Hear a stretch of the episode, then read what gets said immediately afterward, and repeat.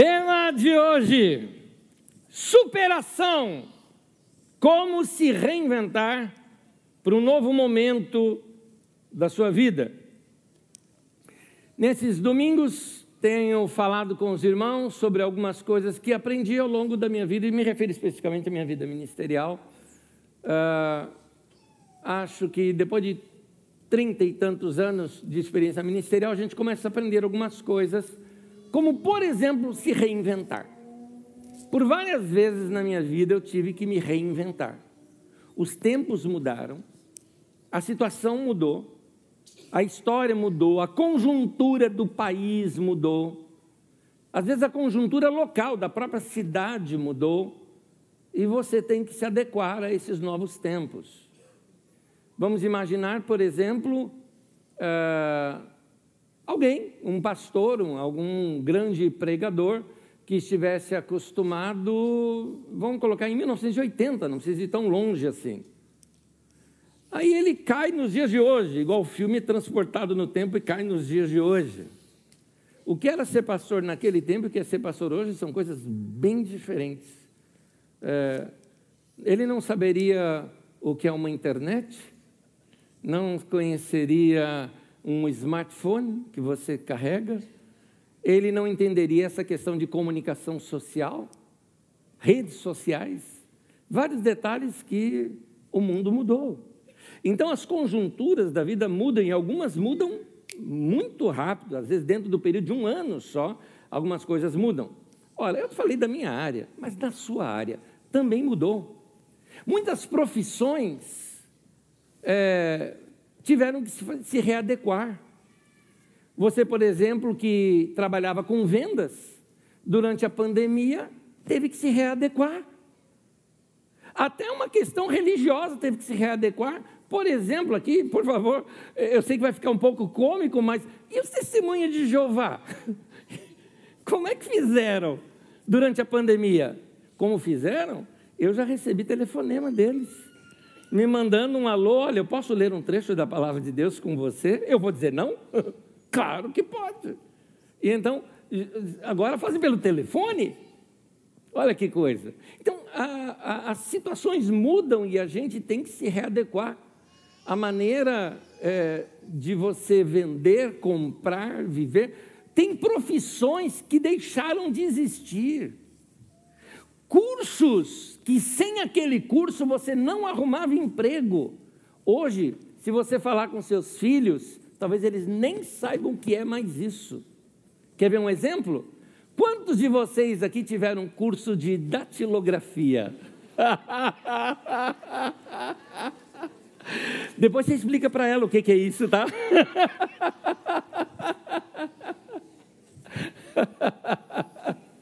Eu queria fazer um teste, eu vi meu filho digitando e digita rápido pra caramba. Eu queria fazer um teste, dá para ele uma máquina de escrever. Ele ia ficar olhando, o que, que é isso? Ia falar. É, é um computador super avançado que você escreve e digita e ele já imprime. pois é. Tem várias coisas que mudaram e a gente precisa se readequar. Imagina alguém que diz: não, sabe, sabe, complexo de Gabriela, eu nasci assim, eu cresci assim, eu vou ser sempre assim. Então, é, essa pessoa que não quer mudar nunca, ela vai encontrar alguns entraves e talvez na sua linha de crescimento de vida, talvez ela já achou o topo em algum momento e agora só está decrescendo. E aqui eu posso me referir à sua vida financeira. A vida financeira nossa também precisa passar por readequações. Uh, meu pai guardava dinheiro no bolso do paletó. Se ele guardasse dinheiro no bolso do paletó hoje, com a inflação que tem, no final do ano, o bolso dele, uh, o dinheiro dele ia valer 10% a menos, não é? ou mais do que isso, talvez já. Então, uh, qual é a situação em que você está vivendo nesse momento? É isso que eu quero falar sobre reinventar-se. É isso que eu quero falar sobre superação.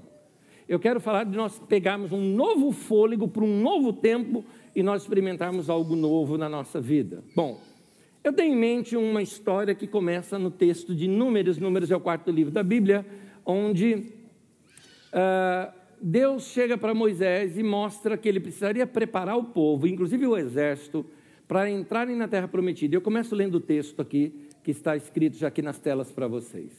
O Senhor falou a Moisés na tenda do encontro. Tenda do encontro era um lugar onde Moisés se encontrava com Deus ali. Me parece mais uma tenda particular de Moisés do que o tabernáculo, tá? Parece que é alguma coisa muito particular dele ali com Deus. No deserto dos Sinais, do Sinai, depois que os israelitas saíram do Egito, ele disse: faça um recenseamento de toda a comunidade de Israel, pelos seus clãs e famílias, alistando todos os homens, um a um, pelo nome. Você e Arão contarão todos os homens que possam servir no exército, de 20 anos para cima, organizados segundo as suas divisões. Um homem de cada tribo, o chefe dos grupos de, de famílias, deverá ajudá-los. Até aí a leitura. Deus manda Moisés contar o povo. Quantas pessoas nós temos no povo?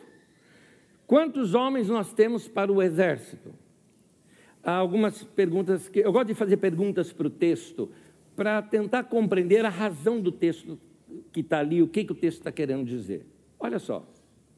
Primeiro, Deus não sabia quanta gente tinha? Sabia. Por que ele manda Moisés contar? Aliás, se Deus sabia, por que ele não facilitou e falou, Moisés, anota aí, 2 milhões 406 pessoas. Por que, que ele não, não deu já para Moisés o um número? Já começo para mim aprendendo uma coisa aqui. Deus não trabalha com gente preguiçosa. Moisés, vai trabalhar. Vai dar o seu melhor. Vai contar ao povo. Eu quero que você saiba exatamente quando fala congregação, é o grupo todo daquela nação que tinha daqueles escravos surgidos do Egito. Eu quero saber o nome dessas pessoas. Não, eu quero que você saiba. Então você vai contar um a um. Outra coisa que eu vejo, Deus queria que Moisés se envolvesse com o povo. Vamos trazer isso para nós. Se eu trago para mim, fica mais fácil na minha área. Deus está me ensinando que eu tenho que me envolver com toda a vida da igreja, toda a estrutura da igreja, eu tenho que saber cada detalhe da vida da igreja, porque essa é a minha área. Mas vamos tirar agora dessa área da igreja e trazer, por exemplo, você que tem uma loja. Isso. Sai da sua loja e dá para outra pessoa cuidar da sua loja. O que, que vai acontecer? É muito provável que ela não cresça tanto quanto quando você estava lá. Por que razão? Já diziam, já diziam nossos avós, e um dos pastores aqui da Carisma, no bate-papo que a gente teve essa semana, me lembrou disso. Ele fala: olha, o boi engorda debaixo dos olhos do dono. Então você tem que se envolver, botar o teu coração, se envolver com aquilo que tem a ver com a obra da sua vida. Ou você se empenha nisso, ou aquilo não vai crescer. Ou você coloca o teu coração, por exemplo, nos seus estudos, na sua profissão, no que você está fazendo, nos sonhos que você tem. De repente você já está em outra fase da vida, já está numa fase que você já se aposentou, já trabalhou, já estudou o que tinha que estudar, e agora você está querendo curtir seus filhos e netos. Tá, mas você tem que é, é, juntar dinheiro para poder viajar junto, para passear com eles e tudo mais. Ou você põe teu coração nisso, ou os dias vão passando, os anos vão passando e você não faz nada. Então, é, vai se envolver com tudo isso. Pense no seu negócio, na sua empresa, nos seus estudos, na sua casa, nos seus planos, sem você colocar os seus olhos sem você colocar o seu coração, aquilo não prospera. Quer crescer? Olha essa frase. Então é necessário empenho. Vá crescer, fazer novos cursos, ler novos livros, investir no seu crescimento pessoal. A terra prometida é alcançada pelos que perseveram, preguiçosos morrem no deserto. Então, ou a gente bota o coração no que estamos fazendo, os anos vão passando, a gente não percebe. Gente, a vida está passando muito rápido. Muito rápido. E qualquer um aqui que já passou dos 30 anos de idade está fazendo assim para mim que sabe que, que a coisa é verdade mesmo. E eu não estou falando lá, lá adiante. E outra, a gente não percebe. A gente não percebe. Eu já tenho 55, mas quando eu fiz 52, estava aqui todo empolgadão, 52, estou inteiro ainda, naquela coisa toda, né? E aí, meu querido amado irmão, que é um pai para mim, o Jurandir, chegou para mim, eu adoro ele. Ele chegou para mim e falou assim: Anésio, você fez a 52, você se sente assim como na meia idade? Eu falei: Não, que meia idade? Estou novo ainda. Ele falou: Isso, você conhece alguém de 104 anos? Eu já tinha passado a minha idade, ó, há muito tempo. Mas é um alerta. Ele falou na brincadeira, mas sabe como é que eu tomo isso para mim? Eu tomo assim: a vida está passando muito rápido. O que é 100 anos de vida? 100 anos de vida passar. Uh, uh, livro de Jó está escrito assim: os meus dias correm como um atleta. Ou seja, o tempo. Aliás, tinha até uma musiquinha de propaganda que dizia: o tempo passa, o tempo voa. Lembra disso?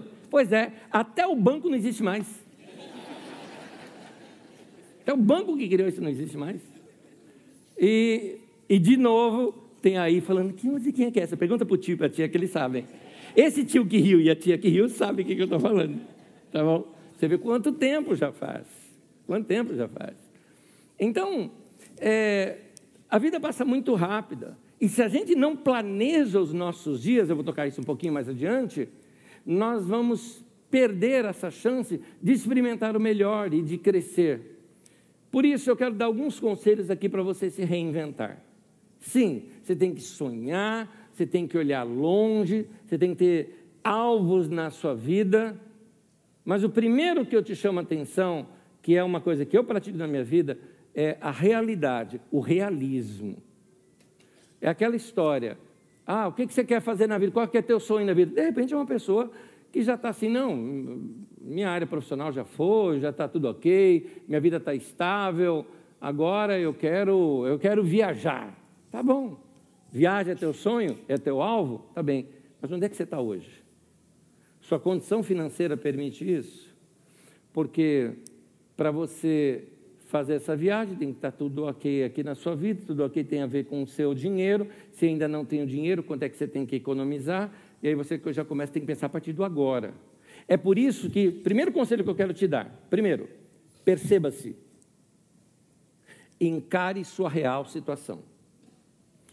É preciso a gente perceber quando os tempos mudaram. É, os ventos podem estar soprando em direções diferentes hoje. De repente, aquilo que fazia a sua empresa, o seu negócio crescer, hoje já não faz mais. De repente, o público está ouvindo uma outra coisa diferente daquilo que você tem apresentado para ele. É por isso que você vê alguns artistas e algumas subcelebridades, ou essas celebridades relâmpagos que aparecem na internet, que disparam, seja com uma música só, ou com um podcast, ou com ah, alguma influência desses youtubers da vida, que daqui a pouco, em um ano, ele foi lá nas alturas e em um ano caiu, ninguém mais ouve, ninguém dá mais bola para essa pessoa, porque não soube se reinventar, as coisas mudam muito rápido. Jesus conta uma parábola e nessa parábola ele torna isso mais claro para a gente. Eu estou tirando o texto do contexto, mas a parábola em si ela já fala muito. Lucas 21, versículo 29 e 30, Jesus diz assim: Jesus contou esta parábola.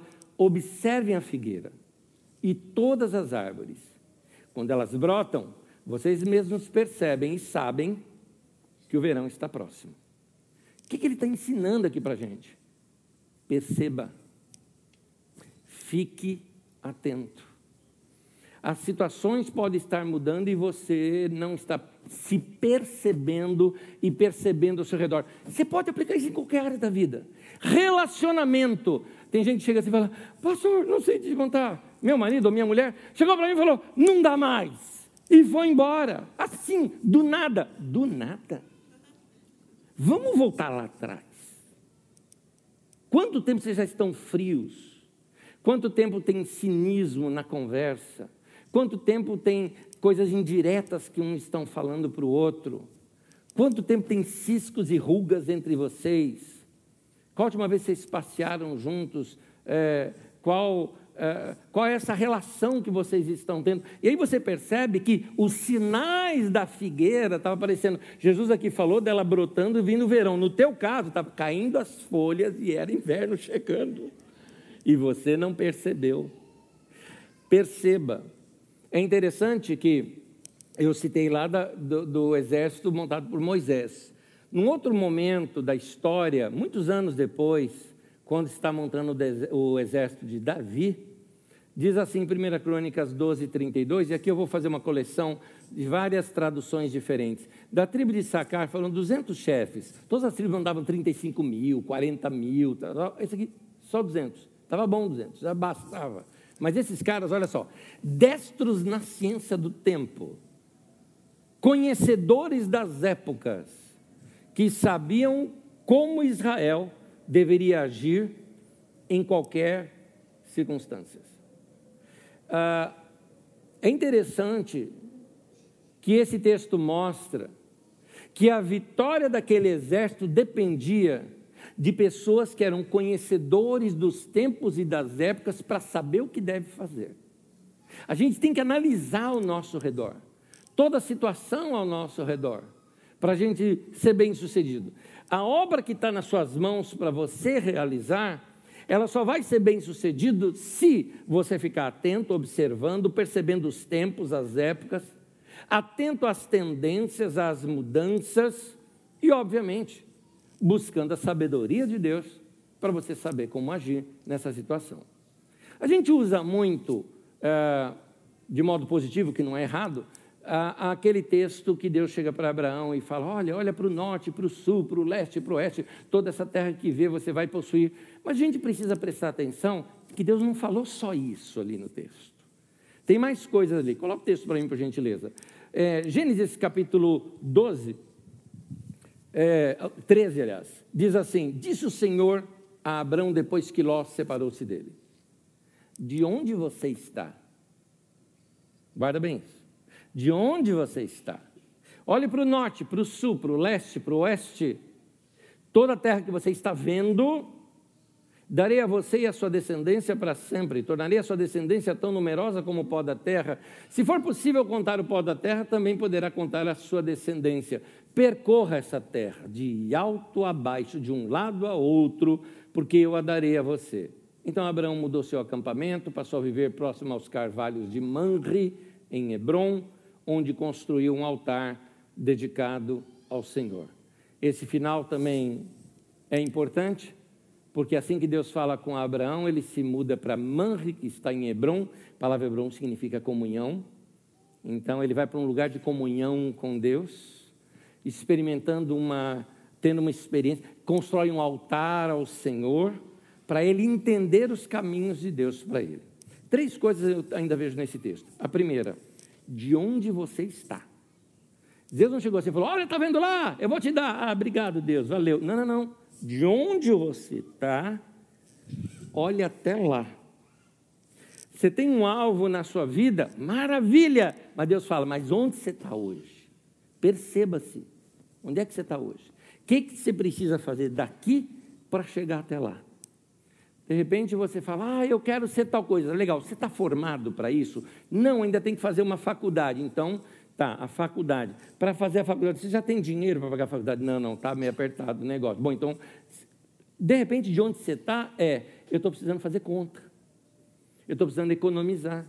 Eu estou precisando me organizar para poder fazer isso, para poder fazer aquilo, para poder fazer aquilo outro, para então chegar lá no extremo norte, no extremo sul, no extremo leste, no extremo oeste. E Deus fala: Eu quero te dar tudo isso que você está vendo, mas você tem que fazer esse projeto de onde você está. Outra coisa que o texto fala é de uh, uh, toda a terra que você está vendo, você vai possuir. É interessante como as coisas que nós vemos impactam fortemente a nossa alma. Há um texto no Novo Testamento, lá em Pedro, que se refere negativamente a isso, né? dizendo que Ló, pelas coisas que via e ouvia, afligia sua alma. Então, note isso é negativo. O que você vê e ouve pode afetar sua alma negativamente, como nesse texto, aquilo que você vê pode te afetar positivamente. Mas a minha pergunta é: o que, que você anda vendo? Você quer crescer na vida? Minha pergunta é: você está vendo gente que está crescendo mais do que você? Você está vendo alguma coisa melhor do que o que você tem hoje? Vamos lá, você é um tipo de cara que costuma ir, ah, eu vendo carro, eu compro um carro, uso um pouquinho, vendo de novo, agora já consegui comprar dois, então eu vendo um, quando entra esse dinheiro eu compro outro e vendo. Legal. Se eu fosse você, ah, eu iria passear em uma concessionária. Eu quero ser dono daquilo. Eu tenho que ver uma coisa que é maior do que o que eu tenho. Porque é o que eu estou vendo que eu vou possuir. Agora, se eu começar a frequentar um lugar que faz carroça, então eu não vou ter uma visão maior do que eu tenho. O que, você está vendo? O que, você está ouvindo? Qual é a tua área? Você precisa alimentar a sua mente dentro da sua área. Eu, por exemplo, fico vendo outros pregadores, outros comunicadores, que tem a ver com comunicação.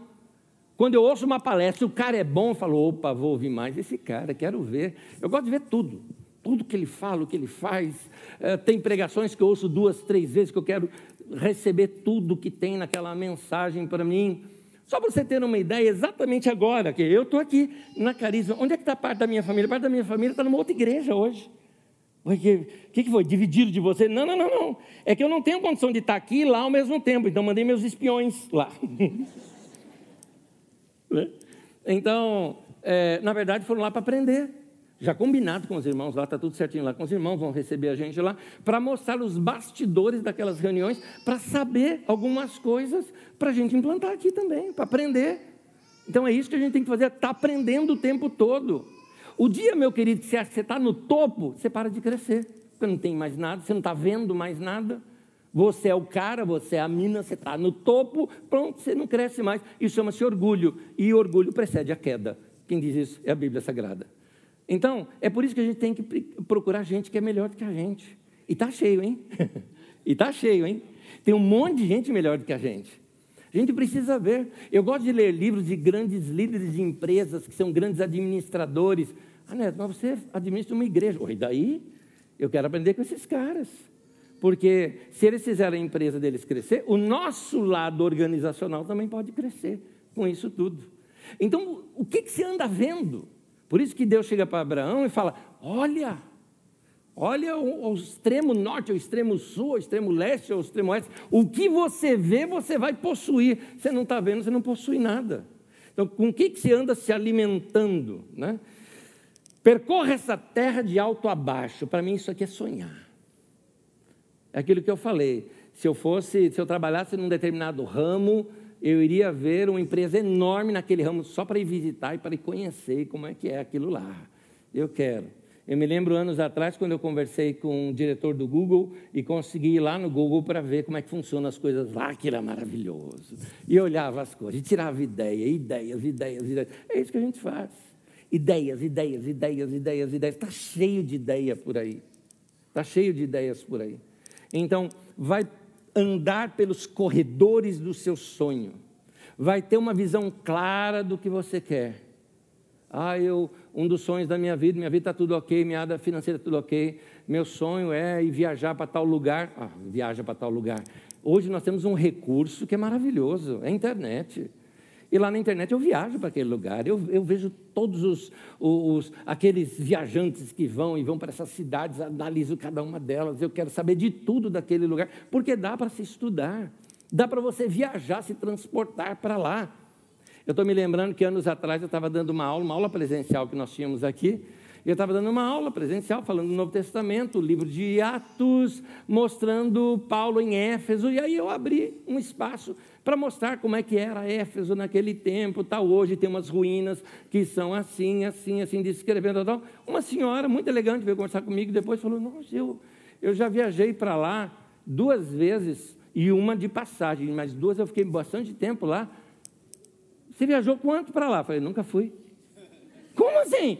Eu falei, os livros me levaram para lá. Eu leio. Então, quando você estuda, você tem esse poder de se transportar para tal lugar. Agora, meu irmão, se você usa a internet só para ficar vendo rosto dos outros, para bate-papo furado, é, para ficar vendo ah, como é que é a casa da outra pessoa, ficar vendo aquele artista, ah, faz favor, meu irmão. Vá ganhar seu tempo. Você fica lá só vendo o videozinho da pessoa que chega assim, tá, e muda, e daqui a pouco tá, tá com outra roupa. E daí?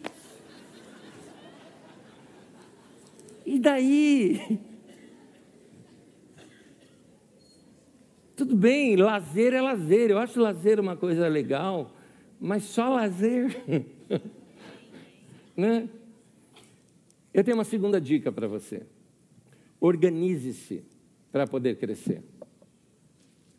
A organização nos ajuda a fazer mais coisa em menos tempo. Lembra? O tempo passa, o tempo voa. E passa muito rápido. Mas se você se organizar, você consegue produzir mais coisa em menos tempo. O texto de Salmo 90, versículo 12, aqui é uma paráfrase, é uma tradução direta do original, mas colocado numa linguagem de hoje, diz assim: Nos ensine a fazer o melhor com o nosso tempo. É aquela frase: ensina-nos a contar os nossos dias. Nos ensine a fazer o melhor com o nosso tempo para que possamos crescer em sabedoria. O texto está dizendo que eu sou sábio quando eu aprendo a economizar meu tempo não perder tempo, não desperdiçar o meu tempo precioso, que nunca mais volta, nunca mais volta. Eu não desperdiçar meu tempo precioso com coisas que não estão me acrescentando nada. Então, nós só conseguimos fazer o melhor do nosso tempo se a gente se organizar. Por isso, algumas dicas aqui para você se organizar. Uma delas, organize a sua agenda. Organize as suas anotações. Organize a sua mesa. Organize o seu tempo para você achar as coisas rápidas. A mesa está tão bagunçada que ele não acha um papel, o computador é tão bagunçado que não acha um arquivo, o celular, então, meu Deus do céu. Vamos manter a vida organizada. Vocês imaginam o tanto de texto que eu tenho escrito? Geralmente eu escrevo três vezes mais do que eu uso aqui no domingo. Agora, eu faço isso desde meus 17, 18 ou 19 anos de idade, todo final de semana ou aliás, toda semana, algumas vezes duas, três vezes na semana. Como é que eu acho um texto? Acho que está organizado. Então você precisa se organizar. Se eu precisar puxar aqui agora o que, que eu preguei hein? no terceiro domingo de agosto do ano passado, eu puxo aqui, eu tenho rapidinho para mim aqui, porque está organizado. Se você se organiza, você tem mais tempo. Você, quando você consegue colocar suas coisas em ordem, você não perde tempo. Alguns de vocês chegaram atrasados na reunião hoje porque não encontrava a chave do carro. Por que não encontra a chave do carro? Porque estava lá debaixo da pata do elefante, ali na sala. Né? Então não conseguia achar. Porque a gente acumula coisa e, e não joga coisa fora e se desorganiza. Então, organizar sua casa, organizar suas, suas anotações, organizar seus alvos. Você fez alvo no final do ano que você nem lembra mais nem lembra mais. Ah, né? não é bem assim, a gente se lembra, tá bom, em quem que você votou na última eleição para vereador? Foi dois anos atrás, para deputado. Você nem lembra, talvez, porque você não se organiza. Então, é, organize a sua vida. Gaste tempo de qualidade com pessoas importantes para o seu crescimento. Ouça pessoas que te inspiram. A gente tem tempo para isso. Se você pega a condução, fone de ouvido, você resolve. Se você dirige o seu carro, seu carro pode ser, como o meu é, uma universidade. Se eu estou sozinho, eu estou estudando alguma coisa, eu estou aprendendo alguma coisa, eu estou ouvindo alguma coisa, e às vezes eu ouço duas, três, quatro vezes a mesma mensagem, porque eu quero crescer, eu não pego tudo que a pessoa está falando ali. Quer crescer, você tem que investir nisso. Vai ouvir pessoas que te inspiram vai é, buscar coisas novas que possam te dar novas ideias. Mais uma, pesquise e selecione bons livros que irão te acrescentar conhecimento e experiência.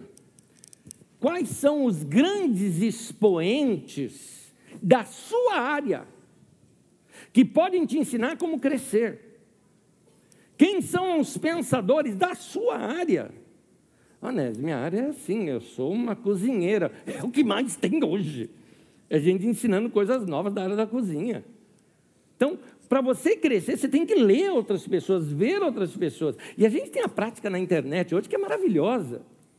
Se eu tenho uma ideia às 11 da noite de um cara que falou um negócio, eu sei que está num livro dele, eu vou simplesmente entrar na internet, vou lá e compro o livro e recebo o livro na hora e posso ler na hora. É só usar bem as ferramentas que nós temos. Então, vai crescer dentro da sua área, vai investir, por isso que eu estou falando, se organize. Porque quando você organiza, sobra tempo. Tempo para fazer o quê? Para você fazer o que você quiser. Sobra tempo para lazer, sobra tempo para você reativar seus relacionamentos. Isso já é a mensagem do domingo passado. Você precisa ter seu dia de relacionamento, de reconexão com Deus, reconexão com pessoas, reconexão com a sua própria história, com seus sonhos, ou até para descansar, não é? Você precisa crescer, meu irmão. Crescer, e às vezes eu costumo usar a expressão crescer para os lados. Crescer para o lado não é engordar. Crescer para o lado é quando eu começo, assim, olha, eu estou bem na minha área, está tudo ok na minha área, mas eu preciso, quero crescer em alguma coisa que não tem a ver com a minha área. E aí? Eu quero crescer, eu quero aprender, quero aprender mais sobre isso daqui. É, esses dias eu quis estudar, por exemplo, sobre um país chamado Transnistria. Você conhece a Transnistria? Pois é, nem a ONU reconhece como país. Mas, eu quis saber. Mas por que você quer saber? Sei lá, dia eu encontro alguém que é de lá, eu pelo menos sei a história. Ué, não é tão difícil, não é tão difícil. Então, uh, é, é, essa semana, essa semana eu conversei com alguém que era do Kirguistão, que fazia uh, uh, coisas entre Rússia e China é, o trade entre Rússia e China. E aí, eu tinha assunto para conversar com a pessoa. Por quê? Porque eu já estudei sobre aquele país. Então, quando você estuda, assim, você tem uma coisa chamada, uma coisa que o brasileiro não, não valoriza muito. Você adquire uma coisa muito linda chamada, sabe o quê? Cultura. Cultura. Quando meus filhos eram pequenos, todos os dois, teve vezes que eu chegava assim, vamos lá, vamos brincar agora de cultura. E eu comecei a mostrar para eles, por exemplo, músicas da MPB para eles conhecerem a nossa história da nossa música brasileira. A gente conversava sobre uh, algumas questões uh, uh, de, de ciência, de história, de geografia, brincava de mapa, coisas no mapa, para que eles pudessem reconhecer um mapa ou um lugar eh, quando vissem alguém lá, para não fazer igual alguns que ainda acham, alguns, por exemplo, da América do Norte que ainda acha que a capital do Brasil é Buenos Aires, não é? Porque tem gente que simplesmente não estuda.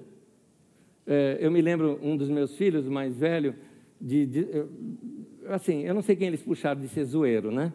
Eu não sei. Mas é, ele estava no Alasca. E lá eles costumavam registrar, lá naquele hotelzinho, lá no fundão do Alasca. Não, ele é maluco, né? 37 abaixo de zero. Não é maluco mas é, costumavam marcar de que lugar do mundo era. Ele era o único da América do Sul, e assim, do Brasil, e botou lá no apelido, todo mundo curioso, né? Brasil, me fale sobre o Brasil, de onde você é no Brasil? Ele falou, da capital do Brasil, Osasco. né?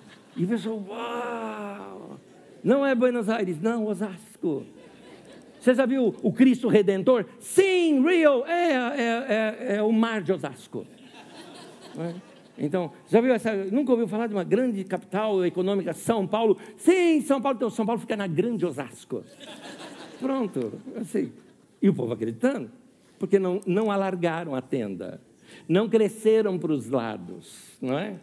Mas vai aprender uma língua nova, vai aprender um novo idioma. Se você não quer aprender, fala, não, eu não tenho, é, não tenho jeito para isso. Tá, mas alguma outra coisa você pode aprender de repente não é um idioma novo, uh, vai aprender sobre outras culturas, vai aprender uh, sobre outros, outros detalhes que não têm a ver, talvez, com a sua profissão. Para quê? Para, como eu digo, alargar a sua tenda. Profecia de Isaías, capítulo 54, versículo 2 e 3 diz: Alargue o lugar da sua tenda, nota, cresça para os lados, estenda bem as cortinas da sua tenda, não o impeça, estique as suas cordas, firme as suas estacas, pois você se estenderá para a direita e para a esquerda. Então, se expanda, meu irmão, cresça, aprenda e desenvolva novas habilidades. Se torne melhor para poder receber algo maior de Deus. Aliás, dizia um, um, um irmão assim para mim, falou, Anésio, Deus dá o peixe do tamanho da tua frigideira. Então, meu querido, tem uma frigideira maior, vai crescer, para ter oportunidades na vida, para crescer. É isso. É, às vezes você não consegue chance, até mesmo de emprego, porque o teu currículo é pequeno, não é uma frigideira, ele é uma caçarolinha assim, pequenininha, entendeu? Você precisa crescer. Então, uma revisão aqui, você precisa de tempo de oração, dedicação a Deus, como Abraão fez. Separa aquele tempo com Deus, para ter uma percepção melhor de onde você está e até onde você quer chegar. Segundo, você tem que se organizar para isso. Terceiro, coloque seu coração no que você está fazendo. Nós estamos no início de um novo tempo. Nós estamos numa tremenda crise financeira hoje. Estamos em crise. Mas o pós-pandemia, eu digo o pós porque não acabou ainda, vai ser um tempo de crescimento. Porque é assim que é a economia. A economia ela encolhe e depois ela expande. A população também, ela encolhe e depois expande. As ideias novas são assim. Então nós estamos num tempo de recessão, mas vai crescer, vai expandir. Alguns de vocês estão reiniciando agora a vida do zero, porque perdeu tudo na pandemia. Alguns no negativo. Mas esse é o tempo para a gente se preparar para o crescimento. Eu não posso esperar o crescimento vir para daí. O ah, ah, que, que eu vou fazer? Acho que eu vou fazer isso. Já tem gente fazendo porque se preparou lá atrás. Você tem que estar preparado é antes. Então, fica aqui o conselho para nós do sábio que escreveu Eclesiastes, capítulo 9, versículo 10, que diz assim: O que as suas mãos tiverem que fazer, que o façam com toda a sua força. Ou seja, bota o teu coração, faça o seu melhor. Pois, bem realista ele, na sepultura para onde você vai, ou seja, morreu, acabou, filho. Lá não vai ter o quê? Não há atividade, guarda isso não há conhecimento, planejamento, não há conhecimento e nem sabedoria. Inverte o texto aqui agora. O que o texto está querendo dizer para você é o seguinte: enquanto você está vivo, esse é o momento para você procurar atividade, fazer coisas, realizar coisas. É o tempo de você planejar, é o tempo de conhecimento, é o tempo de sabedoria. Esse é o tempo. Oportunidade, se uma oportunidade vier, que ele diz, faça com toda a sua força, dê o seu melhor, que é isso, atividade, vai realizar. Planeje, ele diz planejamento, planejamento, sonha, mas faça contas, põe no papel, planeje as datas, vai, faça acontecer. Conhecimento, vai aprender novas habilidades, outras áreas da sua vida e adquira sabedoria. Então, a pandemia pode ter sido uma grande perda para muita gente, mas agora já é o tempo de nós fazermos uma reavaliação e fazermos novos planos para nossas vidas. Não vamos esperar chegar a virada do ano lá em dezembro, para a gente então pensar, ah, vai mudar. Gente, deixa eu dar uma notícia para vocês que eu deveria dar lá em dezembro, já vou te dar antes, aqui agora, tá? Ela não vai parecer muito positiva, não. 2023 não vai trazer nada para você. Aí, pastor, por que isso? Ou você busca, ou você faz acontecer, porque 2023 é só mais uma data. Acorda, acorda. Tudo bem, a virada de ano causa um negócio aqui na gente, porque querendo a gente dá uma zerada e acorda. Agora você vai esperar chegar lá do dia 31, né? A mão para os outros, hoje é um novo dia, aquela coisa, ah, ah, vestido de branco, sete pulinhos, tudo vai mudar. Ah, né? Vou vestir, desculpa o termo, mas é isso mesmo, vou usar cueca amarela para atrair mais dinheiro. Gente, cueca amarela para trazer dinheiro, onde é que você viu um negócio desse? Não, mas é, é o que se diz por aí. Ah, para dessas coisas vai estudar, vai produzir, vai planejar. É o que a Bíblia está te ensinando aqui. E quem ensinou isso foram sábios, é isso que você tem que fazer. Vai preparar você, vai fazer você acontecer. É você quem tem que fazer isso. É você que vai trazer uma coisa nova para você. E você pode começar isso hoje, não precisa esperar lá. Começou o ano novo, estou preparado. Surgiu coisa nova, eu já sei. Surgiu um emprego novo, tem que saber inglês. Ih, já estou dominando. É isso. Você tem que estar preparado para um tempo novo na sua vida. E esse é o tempo de você se preparar. A maneira como nós vamos encarar esse tempo e essa oportunidade que nós temos agora de crescer é que vai fazer toda a diferença nas nossas vidas para os próximos cinco anos. A gente tem a chance, sabe do quê? De sair na frente. Naquela corrida, estou falando principalmente na questão de trabalho, negócios, estudos, nessa corrida toda, você tem a chance de chegar na frente, porque você está preparado. Então, é, prepara. Tem coisa boa. Põe, esse último conselho, coloca o seu coração no que você está fazendo. E é isso que eu queria terminar lendo um texto de Josué, capítulo 1. Fique em pé comigo, a gente vai terminar. Olha o que esse texto diz. Seja forte e corajoso. Isso é para você, tá? Seja forte, seja corajosa. Detalhe: a palavra coragem tem a ver com colocar o coração. Coragem é isso. Coragem é isso. Então, seja forte, seja corajoso, porque aí começa a orientar ali Josué, no caso. Você conduzirá este povo para herdar a terra que prometi sob juramento aos seus antepassados. Somente, de novo, seja forte e muito corajoso. Ele acrescentou agora: põe mais ainda o teu coração. Tenha cuidado de obedecer toda a lei que meu servo Moisés lhe ordenou. Não desvie dela, nem para a direita, nem para a esquerda, para que seja bem sucedido. Olha aí a palavra sucesso aparecendo na Bíblia. Seja bem sucedido por onde quer que você andar. Como? Recebendo sabedoria das Escrituras Sagradas. Não deixe de falar as palavras deste livro da lei, de meditar nela dias e noites, para que você cumpra fielmente tudo que nele está escrito. Só então os seus caminhos prosperarão e você será um sucesso, você será bem-sucedido. Não fui eu que te ordenei? De novo, seja forte e corajoso. Não se apavore, nem desanime, pois o Senhor, o seu Deus, estará com você por onde você andar. Amém? Amém? Põe teu coração.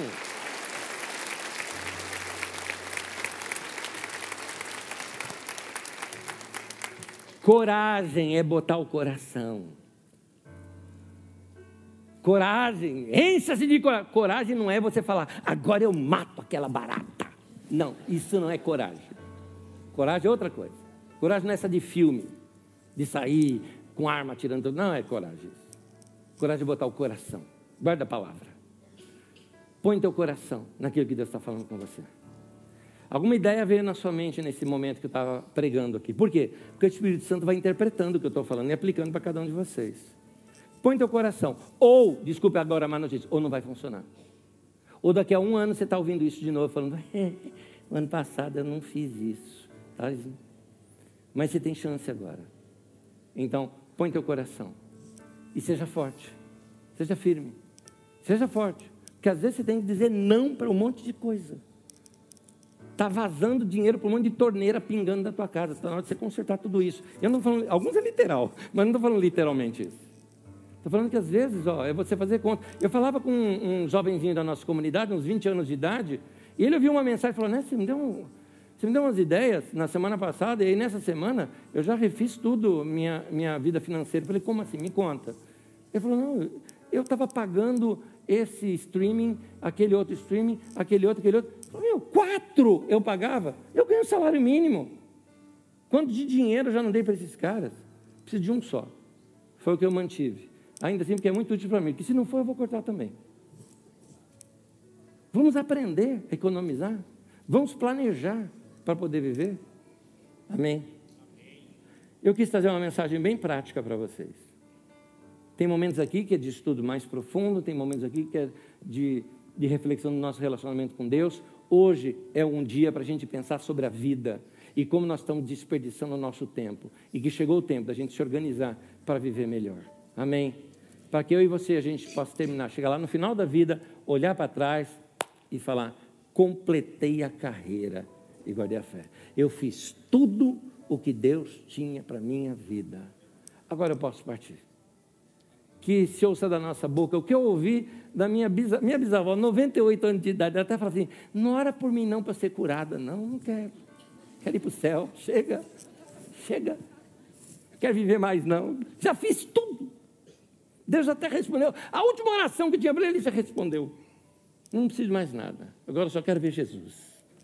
Então, aquela viveu bem. Está na hora de você também começar a planejar tudo certinho para experimentar o melhor de Deus na sua vida. Amém? Vamos orar?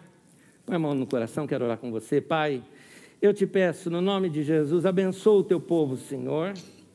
Que o teu povo receba ideias do Senhor, entenda a tua palavra, a tua direção e saiam daqui hoje inspirados pelo Senhor, cheios da tua palavra, com o sopro do teu espírito em seus corações levando-os para experimentar algo mais profundo na vida com o Senhor.